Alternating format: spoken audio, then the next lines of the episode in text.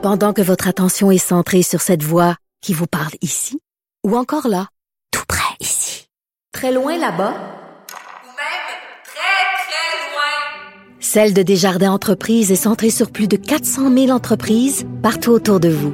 Depuis plus de 120 ans, nos équipes dédiées accompagnent les entrepreneurs d'ici à chaque étape pour qu'ils puissent rester centrés sur ce qui compte, la croissance de leur entreprise.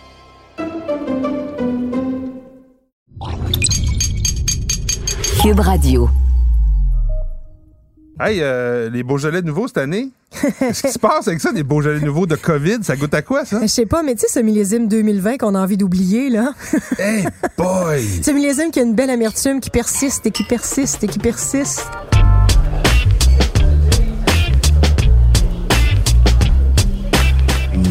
Méchant raisin. Et C'est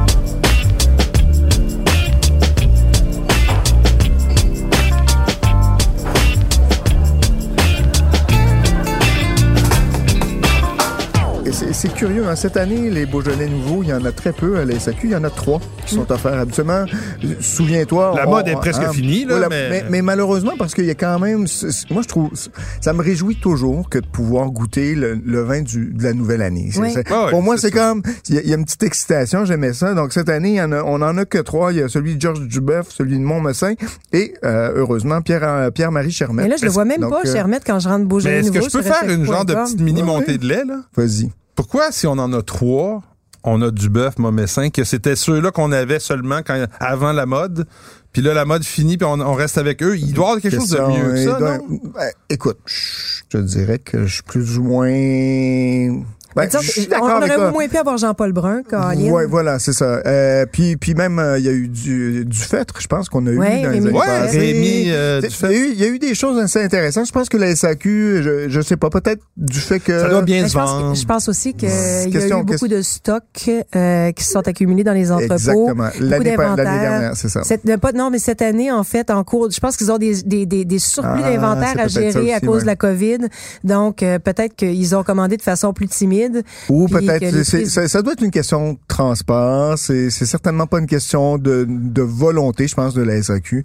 Euh, Mais en tout cas, il reste que, mettons, on, on- on ferme les yeux puis on se, on se rapporte euh, 10 ans en arrière, puis peut-être même 15 ans en arrière, il y avait à peu près, quoi, presque une vingtaine de Ah, produits il y avait différents. surtout des trucs italiens, espagnols, euh, ontariens. donc, ontariens. Ouais. euh, ah, puis Il y avait aussi du très mauvais, quand même. Il y oui, avait, il y avait, il y avait Euh, aussi ça. toujours. Je- moi, moi, je Il y a pense que toujours eu du tu très fais, mauvais. tu, fais, tu fais bien de le souligner. Il y- il y en avait peut-être une bonne batch, mais il y en avait pas beaucoup là-dedans qui étaient bons. Moi, j'ai travaillé euh, dans une autre vie au Petit Extra.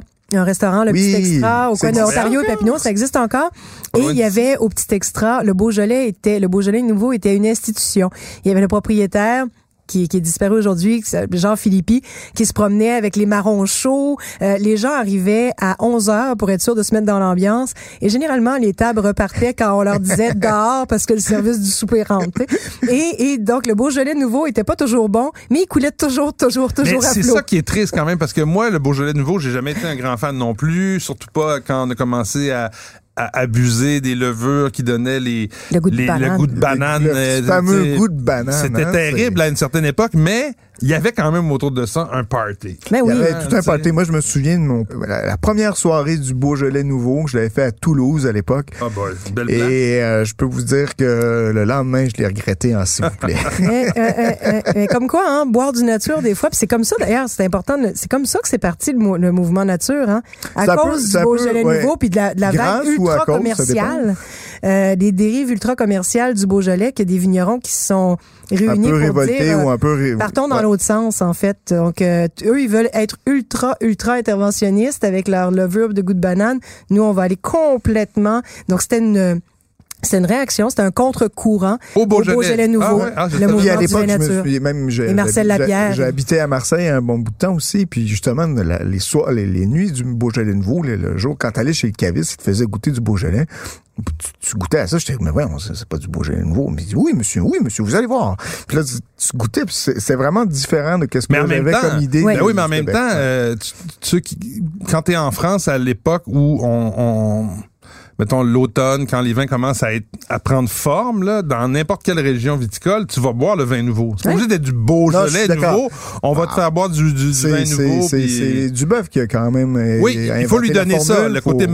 marketing là, du Beaujolais nouveau. C'est quand même assez intéressant comme comme et là, je, je- juste pour conclure notre notre introduction sur le beau Beaujolais nouveau, mais dans les vignobles du Québec en ce moment, si vous avez des connexions avec les vignerons a- du Québec, il y a le vin nouveau. ben, c'est possible d'aller euh, tu sais, Goûter quand vous connaissez nouveau. les gens. Puis moi, je suis allée goûter les, les, les vins qui étaient à peine finis de fermenter, qui avaient tout juste fini de fermenter leur sucre. Puis les malots sont pas encore faits, les, les transformations malolactiques. Puis tu goûtes un produit qui est qui est encore tout jeune, qui goûte le jus de raisin Comme à du peine vin fermenté. nature. C'est- tout, Tout est avec, dans tout. avec la turbidité, c'est trouble dans La le verre, turbidité. mais c'est bon. Mathieu Là, tu sais que tu m'aides pas parce que j'ai des collègues de travail qui n'en reviennent pas que je m'appelle Turbide et quand je leur dis que quand ils découvrent que c'est un c'est aussi un adjectif pour dire quelque chose qui est trouble en parlant d'un liquide, Là, il- ça les fait complètement piffer de rire. Ah, ouais, de rire. Je vais me faire un point d'honneur de plugger le mot turbidité aussi souvent que je peux.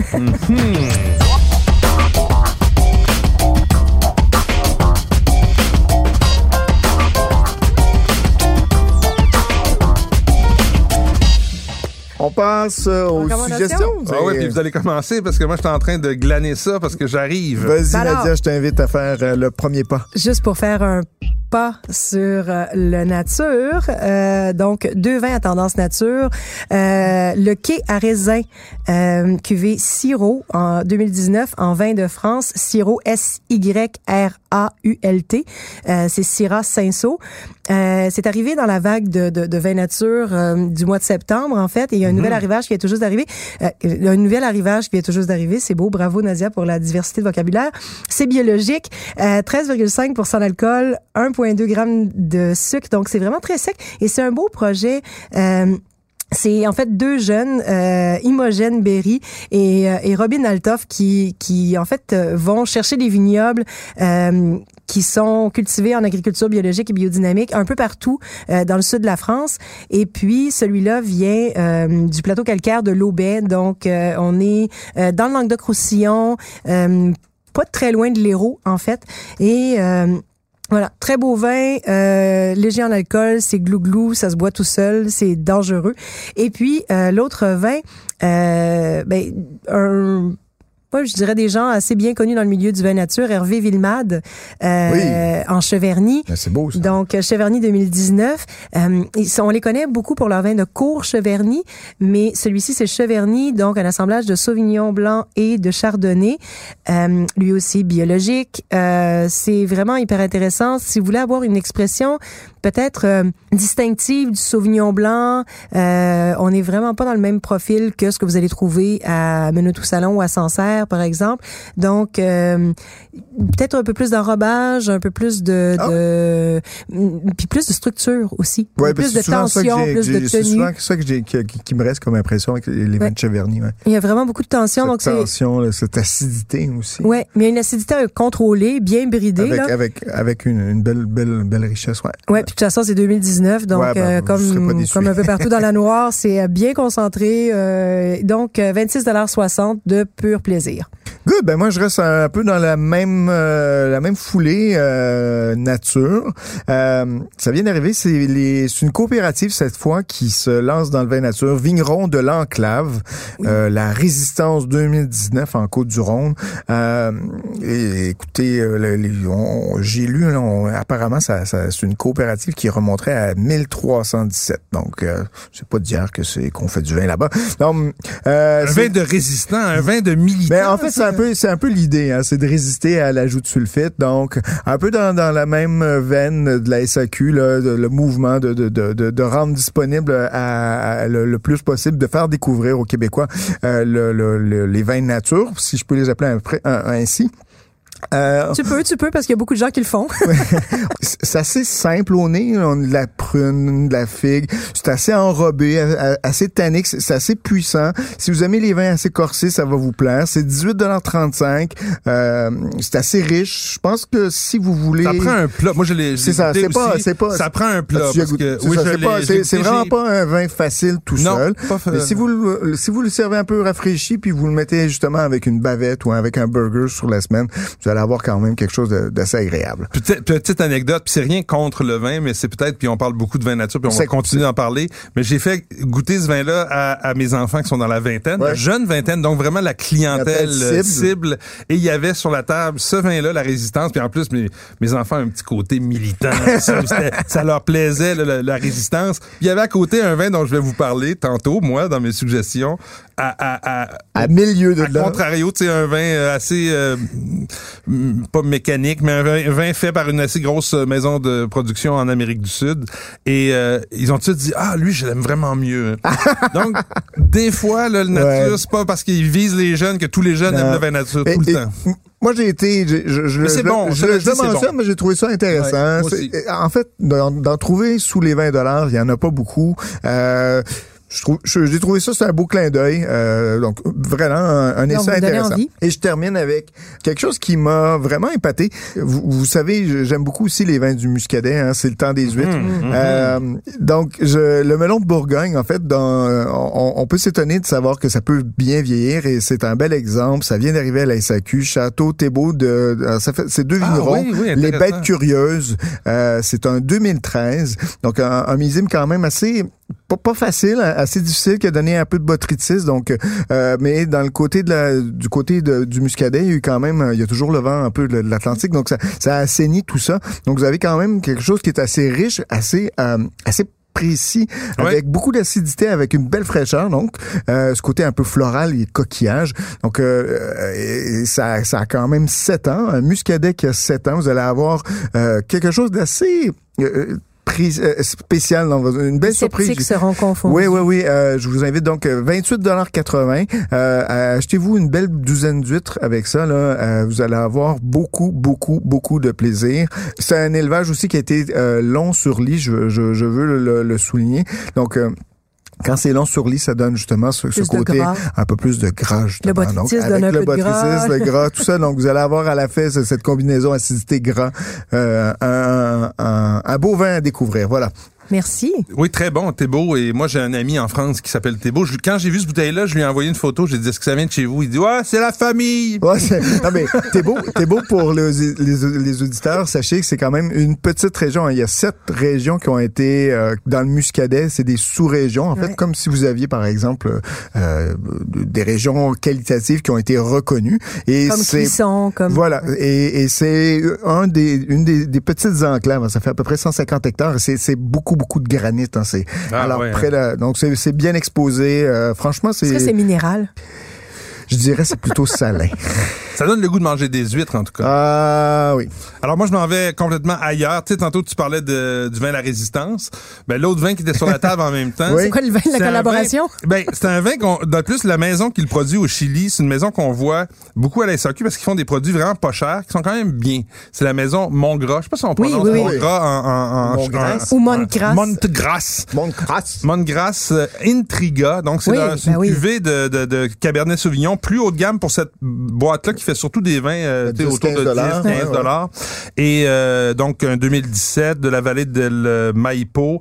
Euh, écoutez, c'est, c'est, si vous aimez le Cabernet Sauvignon dans tout ce qu'il a de un peu racoleur, là, c'est-à-dire euh, du beau fruit avec du cassis, un peu d'eucalyptus, une belle texture fine en bouche avec des tanins qui sont quand même assez présents. Ils sont bien présents, mais qu'il y a un bel arrobage. On sent qu'il fait chaud. Tu sais, on est dans la vallée de Maïpo. Tout à fait. C'est pour moi l'un des, c'est l'archétype du Cabernet Sauvignon de. Maïpo. De Maïpo, tout Ouais. à fait. Alors moi j'ai j'ai trouvé ça très très bon et ça a été un, un hit. Donc on est à 22,95. Euh, puis je rappelle de mon, mon gras fait des, des cabernets à 12 dollars, je pense. Ouais. Puis ils ont Qui, même, qui valent, euh, de- honnêtement, qui sont très, très, très oui, honnêtes. très bon pour maison. le prix. Tout à fait. Alors euh, voilà. Puis pour le deuxième choix cette semaine, on s'en va ailleurs dans le vin blanc avec euh, Jacques Tissot. Donc dans Mm. l'Arbois, le Chardonnay 2017. Vraiment là, ça se boit comme du petit lait. C'est pas le Chardonnay bourguignon un petit peu euh, sérieux. C'est très fruité, euh, rond. Euh, c'est c'est d'une- d'une- on a vraiment c'est très juteux, je dirais. Il y a quelque chose de, de juteux dans ce vin là. Et là, je te pose la question que l'auditeur se pose en ce moment. Est-ce que le, les- les- le profil un peu oxydatif, Du comme tout. on trouve dans du certains... tout. On est, c'est sa sur le cuvée de fruit, chardonnay vraiment qui est, euh, qui est, qui est élevée comme, euh, comme ailleurs, comme non pas oxydatif, donc vraiment à, à l'épreuve de, de l'oxygène. Euh, c'est ça qui fait d'ailleurs sortir tout le fruit. Là. Vraiment, on est dans la poire, dans le fruit des quelques fruits exotiques. C'est super beau. 28 dollars. Faut sortir les bidous, mais euh, dans les vins blancs du Jura, là, Ouais, faut pas ça. hésiter, c'est vraiment de la qualité. Et Ouais. tu me parles de Jura, ça, ça tombe bien parce que c'est la région, je pense, fétiche de notre prochain invité. Oh yeah! Hey! Euh, qui a Un qui homme va- de bon qui- goût. Ouais, oui, il y va, je pense, souvent en vacances. Ah. Euh, vous lui parlerez de Toblerone, je pense que ça va l'allumer. de bouffe, en fait, vous allez, je de sais pas, fromage et de, de, vin fromage, blanc. de vin, ça va avec c'est le nous qui va- qui personnage. allons avoir faim. Donc, euh, on va on va le rencontrer, euh, notre ami Jean-Philippe Beauvais, en fait, qui Ah! est le président euh, du Montréal Passion Vin, Mhm. qui se déroule euh, ce, ce week-end. Euh, ce Montréal. Passion Vin, pour les non-initiés, c'est quand même la grande rencontre à Montréal où viennent des, des grands vignerons de grands domaines. Mais quand je dis grands domaines, là, on parle de grands crus de partout Des dans le monde. Des Mouton Rothschild, Exactement. euh, de Les grandes maisons de champagne, les d'Allemagne, euh, exactement. On en a de Gigal, euh, les Voilà. grandes cuvées Et, et ça, ça sert une bonne cause parce que tous les, dans, dans le fond, ça, on invite les gens à acheter des billets et puis ils, ils peuvent ensuite, euh, cet argent-là qui est récolté sert à la fondation de l'hôpital Maisonneuve-Rosemont toujours. Donc, Jean-Philippe va nous parler de tout ça. Il va pouvoir nous, même nous indiquer quels sont les prochains projets de la. Fondation. Donc, allons-y.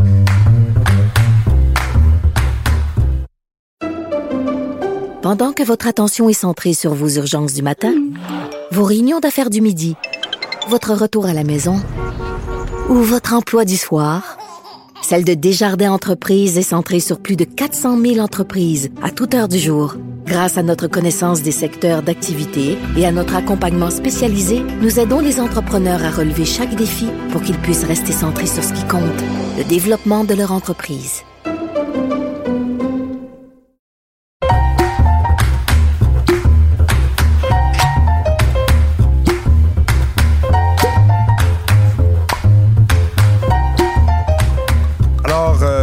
Jean-Philippe. Salut Patrick, ça va bien? Ça va bien, c'est Mathieu, mais c'est pas grave, je suis à côté de Patrick puis de Nadia. Bonjour On- Jean-Philippe. On est Je content. ne reconnais pas vos voix. C'est correct, c'est correct. On est très, très content de t'accueillir. On parlait tantôt de, du fait que le, le- l'événement très prestigieux, faut le dire, qui est Montréal Passion 20, va, comme tous les événements de la planète, avoir une autre euh, une Dimension, autre ouais. dimension cette année, une autre expression. Comment ça va se passer, Montréal Passion 20, en temps de COVID? Alors, la tournure COVID pour cette année, ben, ça va avoir lieu samedi, samedi qui, euh, qui est cette semaine, le 21. Euh, ça va être en formule virtuelle. Ça va être animé par euh, Sébastien Benoît et Véronique Rivet, que vous connaissez sans doute. Ben Ben oui. oui. Euh, ça va être euh, en formule dégustation. Donc, les gens ont euh, commandé un coffret via la SAQ avec euh, quatre vins euh, qui euh, vont être dé- dégustés durant le, le Montréal Passion Vin virtuel de ce samedi. Ensuite, il va y avoir un peu la même chose que qu'on avait lors de notre banquet du samedi soir. Il va y avoir des encans euh, à la criée. Il va y avoir euh, les résultats de l'encan silencieux. L'encan silencieux qui est déjà en ligne d'ailleurs. Et puis, euh, c'est ça. Les quatre vins qui vont être dégustés euh, cette soirée-là, bon, il y a la, en Champagne, il y a la, la Veuve Clicquot, un classique, mais un millésimé 2008. Super millésime en Et- passant. hein. Et Jean-Philippe, est-ce qu'il faut absolument participer à, à l'événement pour pouvoir participer à cet encan en ligne? Pas du tout, pas du tout. tout le monde peut y de aller? toute façon, Ah ouais? les coffrets, les coffrets, heureusement pour nous, ont tous été vendus ce matin. Ah, je l'ai demandé si on pouvait encore en acheter, mais on, on s'en venait près là, de la date là, fatidique là, parce qu'on est jeudi aujourd'hui. Ouais. Euh, donc, euh, ça a tout été vendu. Ça, c'est une excellente nouvelle. Continue. Oui. On, on en avait 400. On a vendu notre dernier ce matin. euh, C'était, c'était la fête. Wow. Bravo. Alors, euh, Bravo. donc en Champagne de Flico 2008, euh, j'y ai goûté personnellement euh, le week-end dernier, c'était excellent. Ensuite, Maison Louis Latour en Bourgogne, Puligny-Montrachet sous le puits 2016. Bien. Euh, également, également, ça a été euh, excellent. Vendredi Un dernier. grand chardonnay euh, très, très bien fait. Ouais. Oui, tout à fait. Euh, Maison Antinori Tignanello 2014. Euh, Alors ça, euh, j'y ai goûté ce soir. Oh! T'es rendu où dans la bouteille? Est-ce que t'es à moitié, là, déjà? Ou... ben non, il y a deux verres, deux verres depuis. Puis ça sort comment, Jean-Philippe? Ah non, c'était excellent. En plus, j'ai accompagné de spaghettis, boulettes de viande. là. Ah boy, Ah. du mignonello avec du spaghetti. Tu sais, ça, Un même si c'est pas nature, c'est bon. On, peut se le dire. Exactement. Un petit soir de semaine. Fait qu'après, on finit avec euh, la famille Perrin, euh, Châteauneuf-du-Pape, Beaucastel, 2009. Eh boy, toujours un, un plaisir ça aussi. Euh, donc, euh, on le disait tantôt aussi, c'est un événement. Là, les gens reçoivent, c'est un peu spécial comment ça se, ça se passe. Vous avez ces encans-là où les gens peuvent renchérir pour aller mettre la main sur euh, des bouteilles de vin, des fois des séjours dans Ah, des vignobles, ouais, voilà. des, des trucs comme ça, des voyages.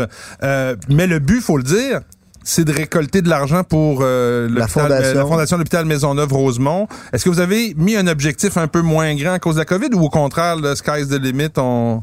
Ah, ben, non, habituellement, c'est un événement, on remet, en, parce que ça se passe quand même sur deux jours, là. C'est vraiment Ouais, une c'est grosse vrai. différence. Ouais, c'est sûr. À- à- habituellement, on remet 1,5 million, qui est énorme, là, pour deux jours. Et c'est toujours sur la Là, recherche pas fondamentale. C'est ça, c'est c'est toujours pour la recherche. euh, Est-ce que c'est encore pour les cellules souches cette année?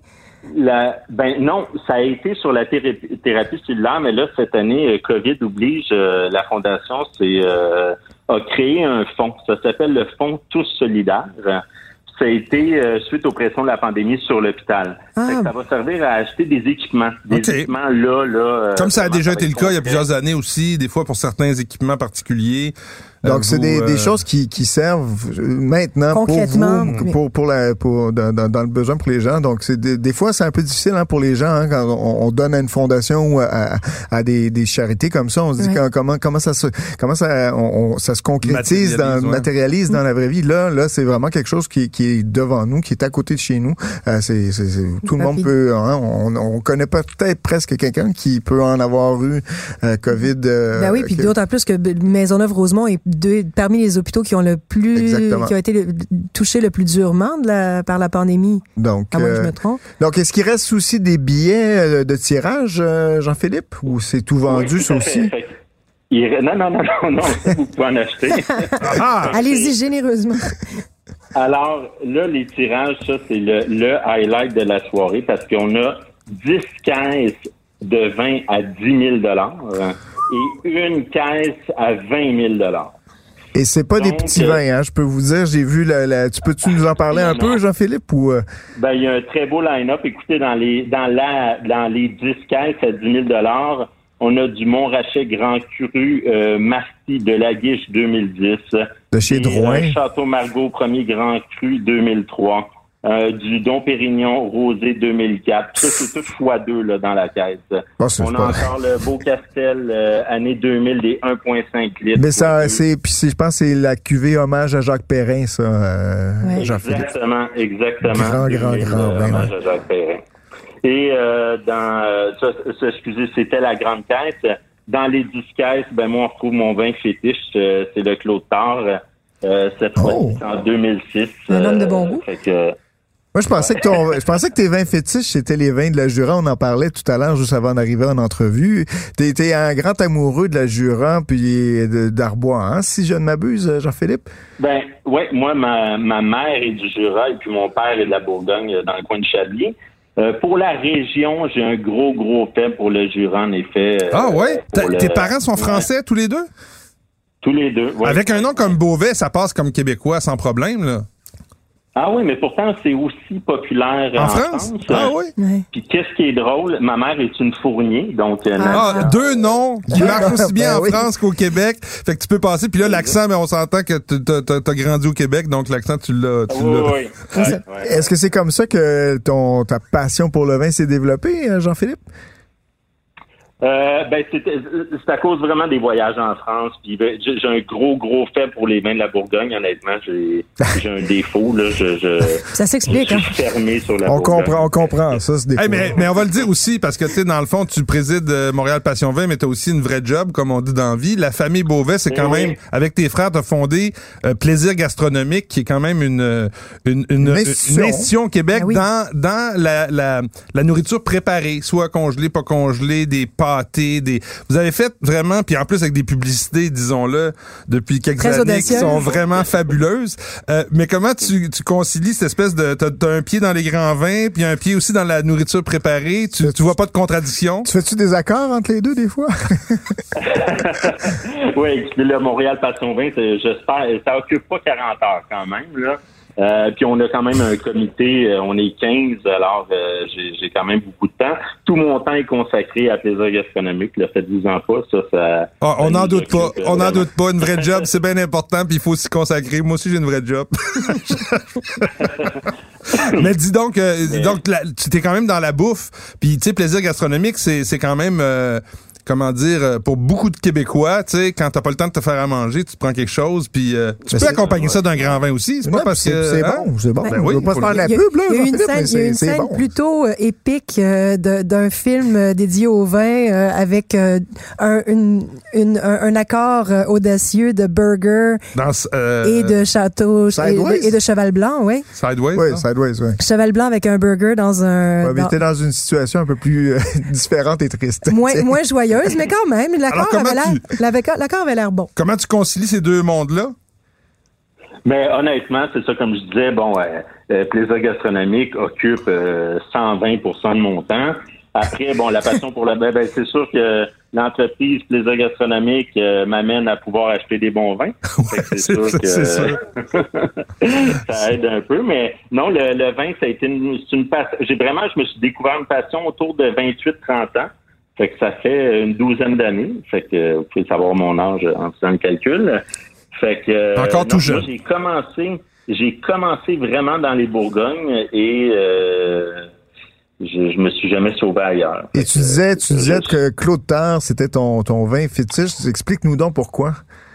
Ben Claude Tard, euh, euh, spécifiquement le 96. OK. Euh, j'ai vu ça il y a peut-être. euh, ben j'en ai deux. Ensuite j'ai le Clos des mouches. Alors le, Ah oui, le aussi. Clos Oui. 96, euh, j'ai bu ça il y a environ euh, 7-8 ans. Et c'est une bouteille ici qu'on avait au Québec. Euh, puis peu de temps après, j'étais retourné en France. J'avais tout racheté ce qu'il y avait à Beaune dans le 96. Là, je pense que j'avais trouvé 7-8 bouteilles. J'avais fait plein de magasins. J'étais allé à Clotar, euh, juste en face, il y a un petit magasin, Maurice Saint-Denis. Oui. Euh, j'avais, j'ai pleuré dans le magasin pour avoir bouteilles. Fait que, euh, bref, euh, je, je, Faut choisir ses causes. J'en ai plus, j'en ai plus. Euh, donc là après ça a été, euh, ça a été le Clos des mouches, pareil. Je sais pas pourquoi le 96. Le 96 doit être une bonne année. en C'est un Bourgogne. musée un peu plus structuré, ouais, euh, qui, qui- qui a donné des très beaux vins. Euh, puis je pense que c'est la première, la deuxième, le deuxième millésime de comment il s'appelle. là, J'ai j'ai Stéphane Tissot dans la tête, mais c'est pas lui Non. du tout. Qui a Sylvain Pitiot. Sylvain Pitiot, voilà, qui a révolutionné pas mal la qualité euh, de- du vignoble, euh, qui a, qui a repensé pas mal le vignoble, qui est planté hein, pour les Qui est connu auditeurs. aussi là. pour ses cartes magnifiques. euh, Oui, aussi, mais dont, dont le vignoble est planté un peu à la bordelaise, où euh, habituellement ils, ils sont de, de l'est à l'ouest Pour- et de l'ouest de, l'ouest à l'est, alors que là ils sont vraiment de- du nord au sud. Donc c'est un des seuls euh, ben, ben, voyons, euh, Parcelles. euh, parcelles de Grand Cru. Euh, quand vous allez juste à côté, par exemple, à Clos des Lambrés, qui, qui, qui est contigu, en fait, vous, vous voyez pas ça. Vous avez vraiment une, il y a, il y a une différence assez majeure. en Ah ouais. Donc, Sylvain. Pitiot qui a fait les vins longtemps là-bas et qui, je pense, son premier millésime, c'était 95, 96. Il y avait, il y avait toute l'emprise et il a donné un espèce de, de- d'élan là, de qualité assez extraordinaire au, au vin euh, là-bas. Donc, très Ça compréhensible. paraît. Ben, Ça paraît. Une, be- une belle année pour tomber en amour avec les vins. Oui, c'est ça exactement. Donc, euh, Euh, euh, Montréal Passion 20 l'année prochaine, je pense qu'on en sera peut-être à la 20e édition. Est-ce que c'est pas on ça? Souhaite, on souhaite que ça soit en live, là, parce que la 20e édition, Ça va donner un petit coup. On est, on est On tous a- les doigts croisés en studio en ce moment pour se dire que novembre 2021, ce sera bon, ce sera bon. Ben on va oui, traquer ben ensemble. oui. Ben oui. Parce que Montréal Passion Vin, c'est bien, c'est bien pour les grands vins, mais c'est aussi un événement humain Mm. où il y a des rencontres, il y a des gens qui se voient une fois par année. C'est à Montréal Mm. Passion. Vin. Euh, dans les coulisses, c'est la même chose. C'est une fête pour tous les sommeliers qui se retrouvent de partout au Québec. Euh, donc, il y a vraiment toute cette dimension humaine aussi- de Montréal Passion Vin qui va manquer vraiment beaucoup cette Et il y a année. aussi tous ces vignerons hein, qui viennent nous Et la voir rencontre des ici. vignerons. Donc la rencontre des vignerons, c'est quand même quelque chose d'extraordinaire. Toi, tu en as animé quelques-unes de, de ces euh, de ces Des beaux rencontres. moments sur scène. Très beaux euh, moments sur scène qui permettent justement d'échanger avec les gens. Donc, euh, manquez pas ça. Si vous avez pas votre cas cette année, ben tant pis. Vous vous vous, euh, vous vous viendrez nous voir. On vous en parlera peut-être la, la semaine prochaine. Mais surtout, euh, soyez attentifs pour la 20e édition qui va probablement, on va on va sûrement présenter ça bientôt. Tellement hein. de bonnes Donc, raisons euh, pour célébrer. Voilà. Super. Ben écoute, je veux euh, juste, euh, oui, quitter, euh, juste donner le site, c'est la fondation hmr.ca.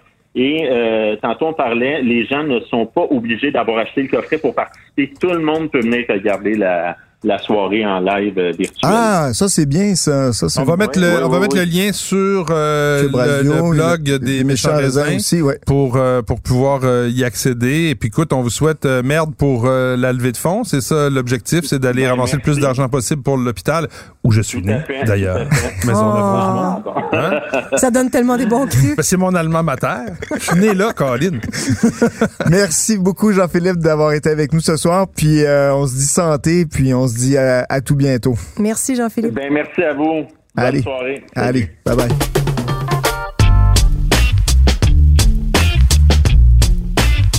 Que comme journaliste, chroniqueur, on va s'ennuyer d'être invité là pour en parler. Ouais, ça c'était quand même euh, un highlight, hmm. ça, hein, de pouvoir être invité. Ah, là. il y a aussi une façon, on peut l'animer. Ça, ça, ça donne- C'est ça. Puis moi, la première fois que je suis allé, c'était beaucoup ton mentor, Michel Faneuf, qui Ouais. était comme le maître des cérémonies pendant plusieurs années. Hein. Pendant plusieurs années, puis euh, c'est ça, j'ai eu la, chance de- un peu de ça. ouais, de, de, de, de prendre, euh, de prendre quelques-unes des, des, des belles dégustations aux côtés, aux côtés de Véronique Rivet, d'ailleurs. Ouais. Puis non, ça va me manquer Pas mal parce que euh, c'est beau de se retrouver sur scène avec Ah, un ouais. vigneron. Et puis il y a- il y, a des, c'est ce qui est beau en fait. Il y a des personnages tellement plus grands que nature. Je repense à, à Jean-Philippe Delmas, euh, qui qui est quand même très timide quand on le rencontre hors scène. Puis il monte sur scène. Puis soudainement, là, pardonnez l'anglais, mais ça devient Mm. un showman. Et c'est fou à quel point il y a vraiment des, des grandes personnalités dans le milieu du vin. Puis c'était beau de... Ce Mais par sera contre, beau on encore dans peut, le futur. sans faire de critique, parce que c'est pas du tout l'objectif, il reste que, tu sais, tu sais, au prochain épisode, on sait, on va avoir un, un invité qui, qui, qui nous parle du, du monde du vin nature.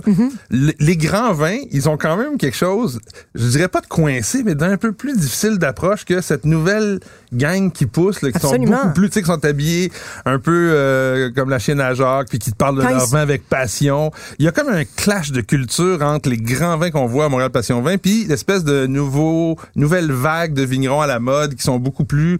Fait que j'ai hâte de voir un jour des grands vignerons de vin nature, un peu habillés euh, euh, plus relax, pas nécessairement en complet cravate, là, qui vont venir participer à des, des, des, des événements comme ceux-là. Mais les deux mondes se mélangent déjà parce que tu vois, il y a plein de ces sommeliers dont je parlais tantôt qui travaillent dans les coulisses de Montréal Passion Vin, qui boivent du vin nature, mais qui une fois par année Quand se font le sur, euh, plaisir de boire voilà. des grands crus puis se disent c'est Ah, quand même ouais. pas- Quand tu c'est quand tombes- même pas vilain. Quand tu tombes sur un Aubryon blanc, ils disent Ouais, finalement, c'est pas mauvais, ça, du Sauvignon.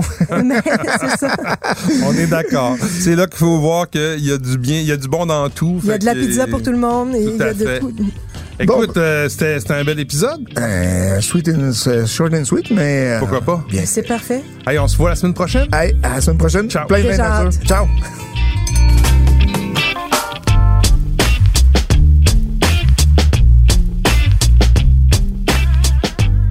Ce balado des méchants raisins vous est servi par Mathieu Turbide, Nadia Fournier et Patrick Daisy.